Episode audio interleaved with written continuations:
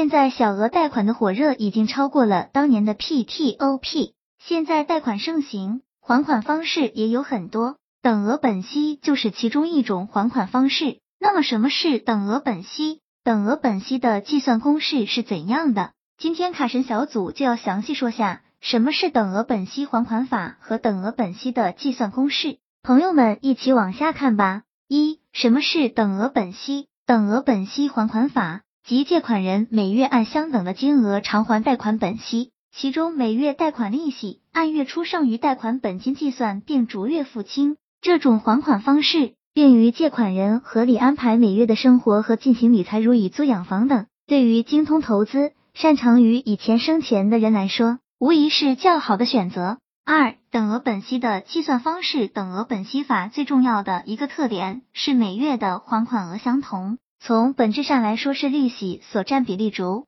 月递减，月还款数不变，即在月供本金与利息的分配比例中，前半段时期所还的利息比例大。本金比例小，还款期限过半后，逐步转为本金比例大，利息比例小。其计算公式为：每月还本付息金额等于本金 x 月利率 x 一加月利率，贷款月数一加月利率，还款月数一。每月利息等于剩余本金 x 贷款月利率，还款总利息等于贷款额贷款月数月利率一加月利率，贷款月数一加月利率，还款月数一。贷款额还款总额等于还款月数贷款额月利率一加月利率贷款月数一加月利率还款月数一。对于等额本息来说，某些情况下提前还款是需要支付违约金的，因此在资金充裕的时候，可以选择将这些资金用于低风险的理财产品的投资，比如基金、可靠的 PTOP 理财等。